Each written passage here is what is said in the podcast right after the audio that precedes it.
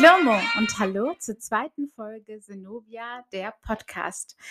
Ich muss euch kurz feiern und meinen Dank aussprechen für die 56 Menschen, die sich meinen Podcast angehört haben. Mich freut das so, so sehr. Danke, danke, danke an euch alle und auch ein absolut großes Dankeschön an all die Menschen, die auf Instagram meinen Podcast in ihren Stories geteilt hatten. Ihr seid wunderbar. Danke. Falls ihr es weiterhin für gut befindet, dann gerne weiterteilen. Ich habe mich mit einigen von euch ähm, tatsächlich unterhalten, weil ihr euch wirklich bei mir gemeldet habt. ja, ich danke. Ähm, ich habe euch gesagt, dass ich eure Anregungen auch umsetzen möchte und will diese jetzt auch kurz in Bezug zu meiner ersten Podcast-Folge mit euch teilen. Zum Beispiel das zweite Ende unserer historischen Zenobia. Es wurde ihr ja angeblich von Kaiser Aurelian eine Villa in Tibur, ca. 30 Kilometer weiter von Rom, zugewiesen. Zudem soll sie einen römischen Senator geheiratet haben und glücklich gelebt haben. An diesem Punkt hat mich eine aufmerksame Zuhörerin darauf gebracht, dass Zenobia eine so starke Frau war, die nach Einfluss, Herrschaft, Macht und Stärke strebte, Wieso sollte es dann aus der Perspektive einer so willensstarken Frau und by the way einer Königin ein Happy End sein, wenn sie sich einem römischen Senator unterordnet und die liebe Hausfrau spielt und aber eigentlich als Herrscherin des Ostens Teile der heutigen Türkei bis nach Ägypten regierte? Jetzt ganz radikal ausgedrückt. Es als Happy End zu betiteln, wirkt dann tatsächlich verschleiernd, weil wir alle dadurch ein Bild einer glücklichen Familie und Harmonie bekommen sollen, was immer sehr schön und vorbildlich ist und für so viele Menschen ein Wunsch ist, weswegen man solche Happy Ends immer sehr gerne akzeptiert. Aber es rückt unsere Zenobia in ein Bild, die der sehr hierarchischen Männerdomäne ihrer Zeit auch im Altertum bis heute teilweise wieder in die Hände spielt. Also nach dem Motto einer jungen Frau, welche wilde Zeit, also sie hatte wilde Zeiten und durch eine Wiederheirat von ihrem Mann wurde sie gezähmt. Und dadurch, durch ihre Zähmung, wirkt sie jetzt als Vorbild ähm, für andere Frauen. Alles klar. Durch diese Unterordnung delegitimiert man allerdings ihre Intelligenz, ihren Freiheitsdrang und ihr Streben nach Erfolg. Sie war ja Mutter von einem Sohn, von Vabalatus, by the way. Und ich glaube, sie zeigt uns durch ihre Art, also von dem, was wir bisher literarisch über Zenobia kennenlernen durften, sehr gut, dass sie Mutter und Herrscherin zugleich sein konnte. Und die Kämpfe, die sie führte, auch sicherlich für ihren Sohn führte. Das heißt, sie war sich ihrer Verantwortung als Vormund, als Vormund sicherlich bewusst und sie braucht dann auch nicht als feine Hausdame die Königin zu spielen, die mal schön andere machen lässt. Nein, sie zeigt uns, willst du etwas erreichen, dann musst du auch etwas dafür tun. Sie war demnach eine Macherin, die vor allem uns Frauen aufzeigt, sich nicht in irgendwelchen Dualismen zu versteifen. Und man nur in diesen extremen Gegensätzen leben oder denken kann. Also entweder du bist verheiratet und zahm und hast ein Happy End, oder du bist wild und stark und verreckst dann auf, auf einer Übersee nach Rom. Ja, wir alle wissen ja nicht, was sich wirklich abgespielt hat und haben kein persönliches Tagebuch unserer Königin Zenobia. Ich wünsche ihr nichts anderes, als dass sie wirklich irgendwann und irgendwo glücklich sterben konnte. Ja, und der Part wäre dann auch schon ähm, die zweite Anmerkung einer weiteren tollen, äh, tollen Zuhörerin, welche anmerkte, ähm, dass ihr die Verbindung Zenobias auf die heutige Zeit fehlt.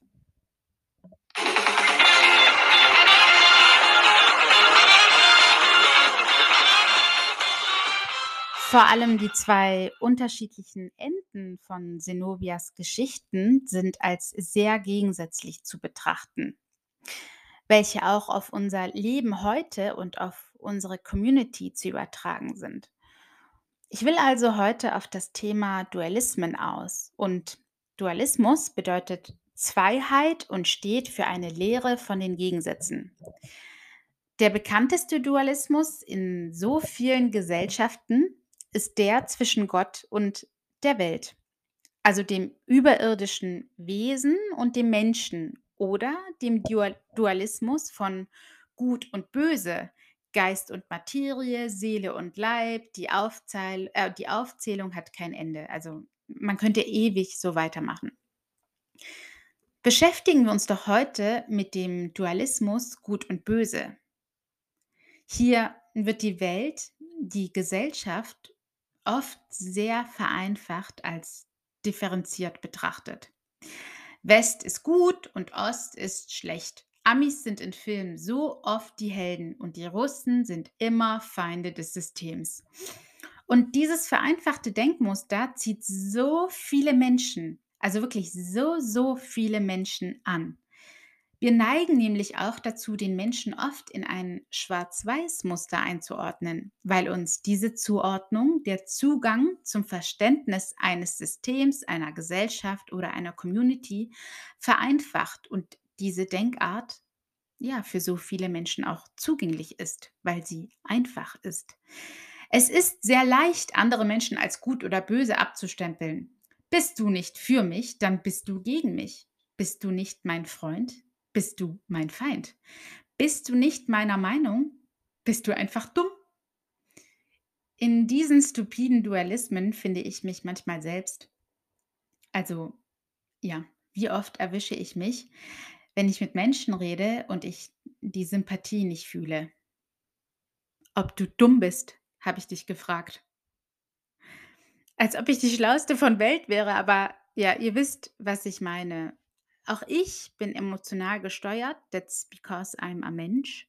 Und auch ich sortiere Menschen, die ich nicht mag, in eine Schublade und verfestige mir dann in dieser vereinfachten Form, dass er sie scheiße, egoistisch, arrogant und intrigisch ist und ich dementsprechend das ja der bessere Mensch bin. Ist klar. Aber hey, ich habe mir vorgenommen, dass dieser Podcast ziemlich authentisch ist und wieso soll ich dann nicht zugeben dürfen, dass, ähm, ja, dass ich gegenüber mir empfundenen unsympathischen Menschen so denke, was mich allerdings auch euch gegenüber angreifbar macht und das alles gerade richtig auf meine Schweißdrüse drückt. Wer sagt, dass ich nicht egoistisch, intrigisch, scheiße und arrogant für andere Menschen bin? Und das vergesse ich manchmal. Also auch meinen Gegenüber in Betracht zu ziehen und ihn nicht abzustempeln. Ja, mag sein, dass ich dich nicht mag, weil du mir gegenüber hinterhältig warst, aber irgendwas Gutes, Schönes, Anziehendes musst du an dir haben, weil du noch so viele andere Freunde hast und jetzt sogar einen Partner, der dich und deine Persönlichkeit heiraten möchte. Echt schade, dass ich nicht weiter Teil davon sein durfte, deine positiven Eigenschaften weiterhin mitzuerleben. Da hat uns wohl der gegenseitige Stolz und das vereinfachte Denkmuster in Gut und Böse beidseitig einen Strich durch unsere freundschaftliche Beziehung gezogen. Und wer außer mir erkennt sich hier in einigen Situationen auch wieder? Kommt schon, Mädels, lasst mich nicht hängen. Ich meine, auch Zenobia war ziemlich intrigisch, als sie dem römischen Statthalter eiskalt in den Rücken gefallen ist und seine Gebiete in Ägypten eingenommen hatte. Und trotzdem schaffen wir es bei ihr, auch die starke und mutige Seite zu feiern, weil sie sich mit Kaiser Aurelian als Frau anlegte und sich dadurch auch ein Monopol aufgebaut hat. Mir ist es also wichtig, dass wir anfangen, uns selbst zu hinterfragen und uns ernste Gedanken über Dualismen im Alltag machen. Denn was gut und böse ist, ist eigentlich ein Konstrukt und kann nicht in einem Satz aller Wörterbuch definiert werden. Wir konstruieren uns als Gesellschaft Werte und Normen, welche wir für gut befinden. Wer also hilfsbereit, solidarisch, teilhabend und nützlich für das System ist, wird als gut empfunden. Wir haben Grundgesetze, Sozialbuchgesetze und sonst was für Gesetze. Und dem gegenüber steht zum Beispiel das Strafgesetz. Also all das, was erklären soll, wenn gegen das Wohl des Menschen oder des Systems gehandelt wird und man als Mensch dafür belangt werden soll, weil man nicht gut war und demnach auch kein guter Mensch war. Wer sich um seine Kinder liebevoll, wertschätzend und selbstständig kümmert, wird als Elternteil für gut befunden. Wer seine Kinder schlägt, sie verwahrlosen lässt, ist egoistisch und böse. Aber hey, um hier ein ganz kurzes Statement zu setzen, auch wer voll durchdreht in seiner Helikopterrolle als Mutter oder Vater, Mann oder Frau, du entnimmst deinem Kind genauso die Chance auf eine selbstständige Entwicklung. Also fühl dich nicht gleich geil, nur weil du weißt, dass es scheiße ist, seine Kinder zu schlagen, zu misshandeln oder sich nicht um sie zu kümmern. Wer bis zur Ehe eine Jungfrau geblieben ist, Diskotheken vermeidet, kochen, backen und putzen kann, nicht raucht und keinen Alkohol trinkt, gut in der Schule ist und dann sogar noch eine Ausbildung oder ein Studium absolviert, wird als gute und zukünftige Ehefrau in unserer Community gerne gefeiert. Erfüllst du all diese gerade aufgezählten Eigenschaften, bist aber keine Jungfrau mehr, weil du dich Hals über Kopf in jemanden verliebt hast, die Person im Endeffekt aber nicht der richtige Mensch für eine ernste Beziehung war, du es einer ganz vertrauten Person beichtest und diese Person dann auch nicht mehr zur Freundin deines Vertrauens wird, sich eure Wege trennen und dieser Mensch meint, sich dir gegenüber nun profilieren zu müssen, dann bist du ciao. Einfach ciao. Dann fangen die Beleidigungen an, denn es spricht sich auf einmal ganz schleichend und ganz hinterrücks um. Du bist ein schlechter Mensch. Du bist böse, du bist scheiße, du bist dumm und du bist egoistisch, weil du deine Eltern in den Dreck gezogen hast und du mit der Tatsache, dass du keine Jungfrau mehr bist, als unehrenvolle Frau nun leben musst. Wärst du nur ein Mann gewesen, dann wäre es doch nur halb so schlimm. Also es ist schon schlimm, aber nur halb so schlimm, denn hey, der hat doch jetzt Erfahrung und kann seine zukünftige Frau dadurch auch glücklich machen. Genau, Mädels. Vertraut auf diese Schönrednerei und auf diese Verschleierung. Das Mädchen aber, welche keine Jungfrau mehr ist, wird mit all den anderen wunderbaren Eigenschaften, welche sie eigentlich hat, determiniert und als Abklatsch in der Community sowie als minder bewertetes Individuum abgestempelt. Nur weil andere über sie urteilen. Weil nichts anderes tut man in solchen Momenten andere verurteilen. Aber uns selbst schön das Prinzip eintrichtern, dass nur Gott mich richten kann. Alles klar. Und wisst ihr was? Ich habe auch einmal zu diesen ekligen Menschen gehört, die andere Menschen deshalb verurteilt haben. Also wirklich verurteilt haben, weil man sich dadurch besser und erhabener fühlt und weil man dieses abartig geile Gefühl bekommt, dass man selbst ja was ganz Besonderes ist. Äh, an alle meine Cousinen, wir waren so hässlich. Wirklich, ich hasse uns dafür.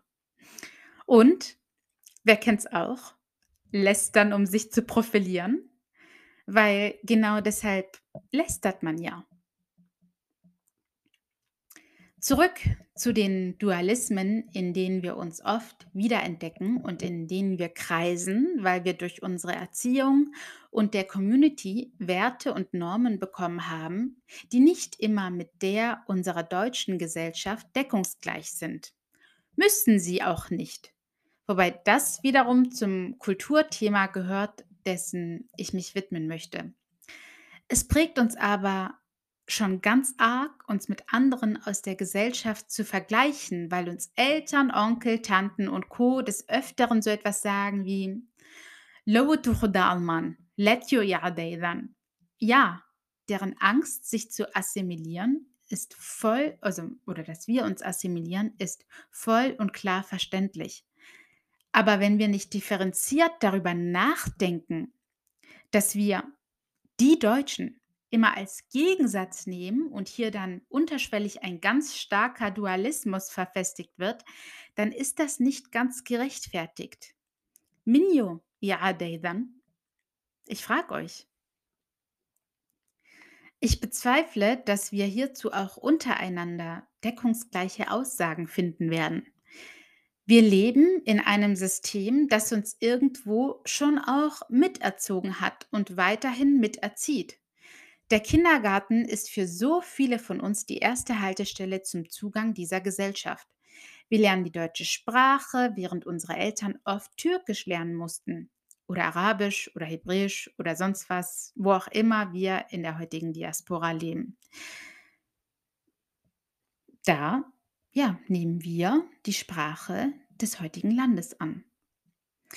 Wir gehen in die Schule, um uns auf unsere Jobs vorzubereiten, weil das wirtschaftliche und gesellschaftliche System so abläuft.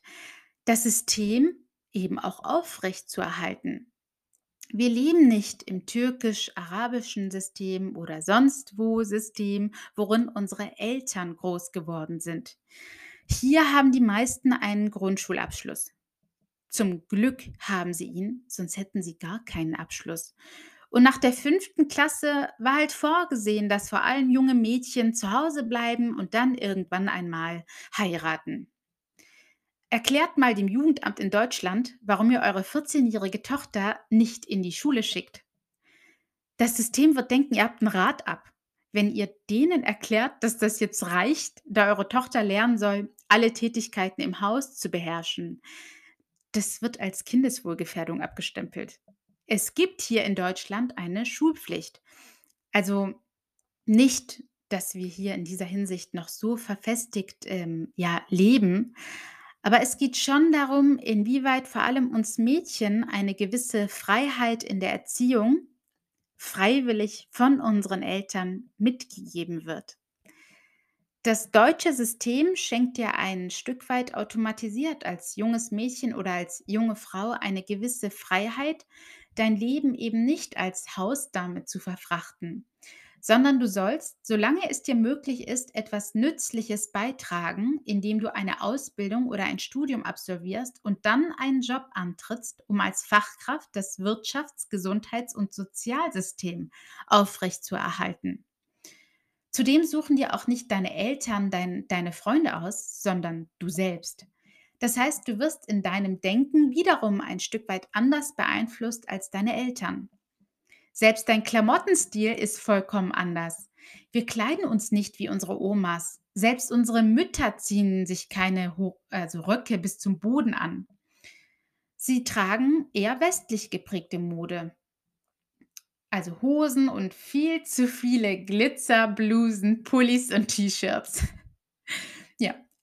Einige wollen es nicht wahrhaben, aber auch die Welt von Twitter, Instagram, TikTok und Co verändern unsere Wahrnehmung und unsere Werte, auch der unserer Community. Ihr seht also, dass ähm, dieser vereinfachte Dualismus deutsche und aramäische Ade so nicht mehr ganz tragbar ist, weil wir uns im Endeffekt in, also an dieses Leben hier angepasst haben und wir das Leben unserer Eltern nicht gelebt haben, um zu sehen, was sie gesehen haben. Ich weiß aber, dass viele von uns sich schon darüber freuen dürfen, selbstbestimmt, also doch selbstbestimmt zu entscheiden, welchen Weg wir einschlagen, welchen Beruf man erlernen möchte, welche Hose man heute anzieht, welchen Minirock mit Strumpf zum Oberteil passt, welche Gelnägel man gerade fühlt, welche Haarfarbe wir uns als nächstes draufklatschen, um die ersten grauen Haare abzudenken abzudecken, welche englischen Lieder wir lauthals mitsingen, zu welcher Hausparty man als nächstes eingeladen ist, bei wem die nächste Babyshower ist und so weiter und so weiter. Und wir fühlen uns gut dabei. Oder nicht? Wir sind es doch, die ehrlich überlegen müssen, was wir uns an unserer Ade, sprich an unserer Kultur, erhalten möchten. Sprache, Schrift, herzliche Werte, Kirche und die Religion. Und wie ehrlich sind wir uns gegenüber? Verstehen wir das, was wir in aramäischer Schrift lesen? Wer von uns engagiert sich ehrenamtlich in der Kirche und startet da regelmäßig für die Jugend irgendwas? Unsere Kinder jeden Sonntag in die Kirche zu bringen, wird uns nicht zu besseren Menschen machen. Es gibt bestimmt Menschen, die wirklich vorbildlich agieren. Es ist nicht meine Absicht, zu, diese Person zu delegitimieren. Ich will uns einfach zum Nachdenken und zum Austausch bringen, in wie vielen Fällen es noch gerechtfertigt ist, so vereinfacht in Dualismen zu denken und zu sprechen. Wir leben vielmehr in einem Pluralismus, weil wir uns eben anpassen und selbst entscheiden, welche, Vielfältig, welche Vielfältigkeit und welche Lebensweisen wir uns zugehörig fühlen. Und vor allem uns Frauen nicht mehr in alte Denkmuster quetschen sollten, die unserer Generation sowieso nicht mehr ganz zugehörig sind und im Rahmen dieser Gesellschaft auch nicht mehr ganz zu vertreten sind. Es macht dich nicht zu einem schlechten Menschen, wenn du nach Selbstbestimmtheit und Selbstständigkeit strebst und du dir eine Karriere aufbauen möchtest, deinen eigenen Laden managen, ein Restaurant eröffnen, einen, eine Bildungseinrichtung verwalten, deine eigenen Bücher schreiben oder einen Podcast führen willst. Und du bist automatisiert noch kein guter Mensch, nur weil du verheiratet bist, du Kinder hast, du es schaffst, während deiner Mutterrolle auch noch arbeiten zu gehen oder als, Hausda also als Hausfrau voll und ganz zu Hause bleibst, dich um deine Kinder kümmerst und den Haushalt schmeißt und so weiter und so weiter. Es geht immer um die Werte wie Respekt, Wertschätzung, Anerkennung, Zuverlässigkeit, Toleranz und Nächstenliebe. Da ist deine Rolle, die du spielst, egal. Wir brauchen uns nicht gegenseitig zu profilieren und andere verurteilen. Irgendwann stehen wir selbst ganz hoch im Kurs von Diskussionen und ich glaube, dieses Gefühl von Schikane sollten wir uns alle ersparen. Ich wünsche mir so sehr eine Community, die sich gegenseitig schätzt und sich supportet. Vor allem, weil es uns Frauen ermöglicht wird, Entscheidungen zu treffen, die der Generation unserer Mütter schwerer zugänglich waren. Es wird also zukünftig unser Problem, aber auch unsere Aufgabe sein, von welchen Eigenschaften und Denkweisen wir uns trennen werden und welche wir beibehalten. Das wird der dynamische Prozess und der Wandel der Zeit zeigen, für welche Werte und Normen wir einstehen werden und ehrlich gesagt auch, inwieweit wir uns auch untereinander ja, unterstützen werden. Unsere Zenobia ist definitiv kein perfekter Mensch gewesen, das sind wir schließlich auch nicht. Und trotzdem wäre diese starke Frau nicht in der Geschichte hängen geblieben, wenn sie nicht imposant, laut und mutig wäre und jetzt als eine Art Vorbild dient. Ihr Ende als wiederverheiratete Frau, welche sich für einen Senator zähmt und ihm Kinder gebärt, spiegelt den unkomplizierteren Weg den Weg, den alle kennen und der von den meisten auch für richtig, für, für richtig empfunden wird. Aber wer sind wir, über andere zu entscheiden, was für sie richtig oder falsch wäre? Ihr seht, schon wieder ein Dualismus. Also, ich freue mich sehr über spannende Diskussionen mit euch, Fragen und Anregungen eurerseits und schreibt mir gerne, falls euch Themen oder Ideen einfallen, die euch interessieren und die unbedingt angesprochen werden sollen. Ich freue mich auf den nächsten Podcast mit euch und verbleibe mit den herzlichsten und allerbesten Grüßen an euch allen. Eure Zenobia.